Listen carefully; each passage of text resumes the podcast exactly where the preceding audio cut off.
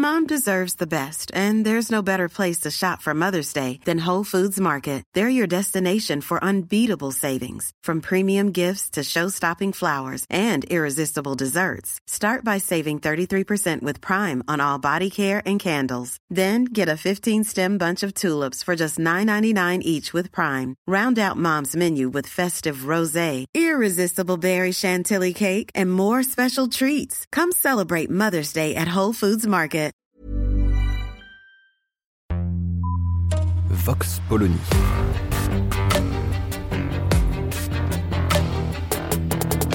L'actualité vue par la directrice du magazine Marianne, Natacha Polony.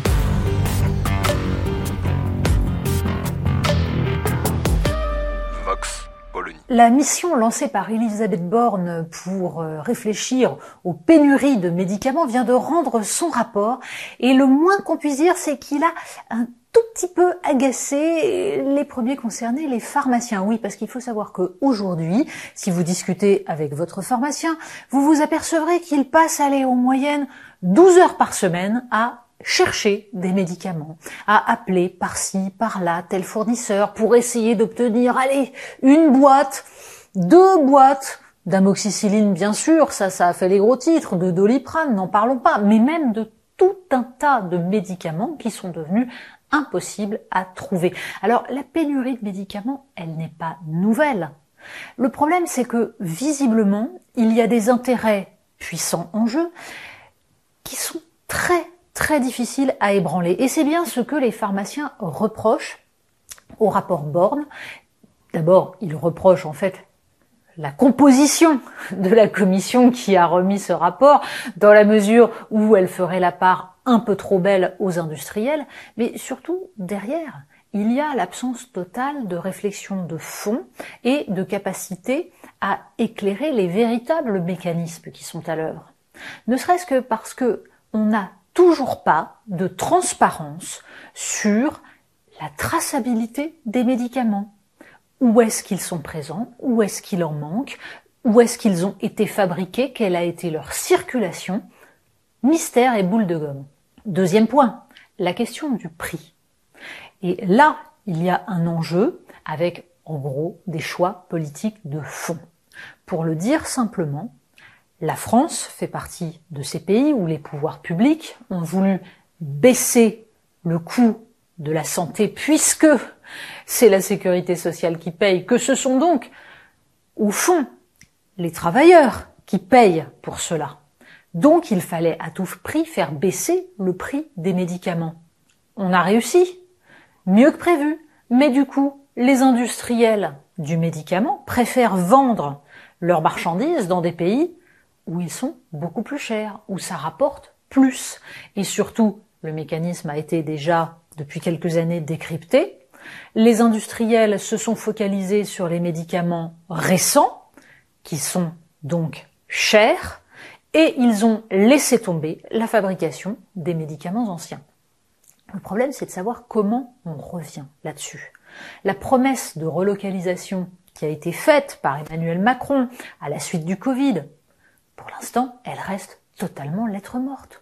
On n'a toujours pas sur le sol français d'usines de fabrication de doliprane, d'amoxicilline. Alors ça va venir. Mais en fait, il y a beaucoup de molécules différentes. Ce devrait être une politique européenne. Ah ben oui, mais alors là, politique industrielle européenne, on a bien compris que ça, on pouvait toujours rêver. Hein. on en a déjà suffisamment parlé ici. Ça viendra peut-être un jour, sait-on jamais. Bon, mais surtout, le véritable problème là-dedans, c'est que les dividendes des industries pharmaceutiques depuis 20 ans, eux, ils ont été multipliés par 3. Pourquoi? Parce que les actionnaires des principales entreprises pharmaceutiques, qui sont parmi les boîtes les plus profitables au monde, eh bien ces actionnaires, c'est qui? C'est BlackRock, différents fonds d'investissement qui réclament de la rentabilité. Et pendant des décennies, on a laissé faire ça. Et personne n'a eu l'idée de se dire que les industries pharmaceutiques, c'était un enjeu bah, ah oui, pardon, un enjeu de souveraineté, ce mot absolument horrible qu'il ne fallait plus prononcer. Bref, il va falloir énormément de temps pour remettre en place une véritable politique du médicament. Le premier pas, c'est en effet de réfléchir à ces questions de prix. C'est un arbitrage complexe.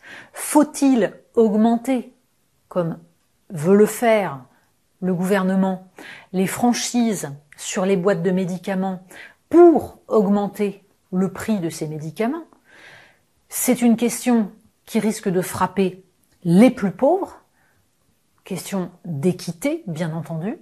C'est donc sans doute par des mécanismes de compensation vis-à-vis des plus pauvres, mais de capacité de l'État à payer correctement les médicaments, qu'on peut commencer à lutter contre cette pénurie, mais ça ne servira rigoureusement à rien si ça sert juste les intérêts des industriels de la pharmacie.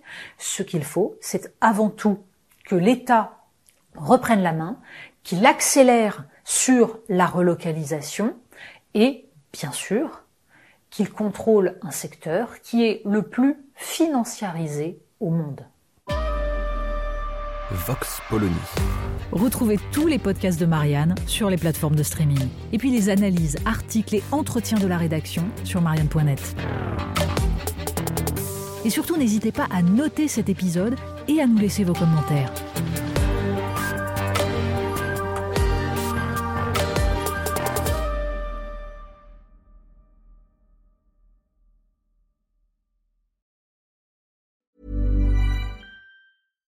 Hi, I'm Daniel, founder of Pretty Litter. Cats and cat owners deserve better than any old fashioned litter. That's why I teamed up with scientists and veterinarians to create Pretty Litter. Its innovative crystal formula has superior odor control and weighs up to 80% less than clay litter. Pretty Litter even monitors health by changing colors to help detect early signs of potential illness. It's the world's smartest kitty litter. Go to prettylitter.com and use code ACAST for 20% off your first order and a free cat toy. Terms and conditions apply. See site for details.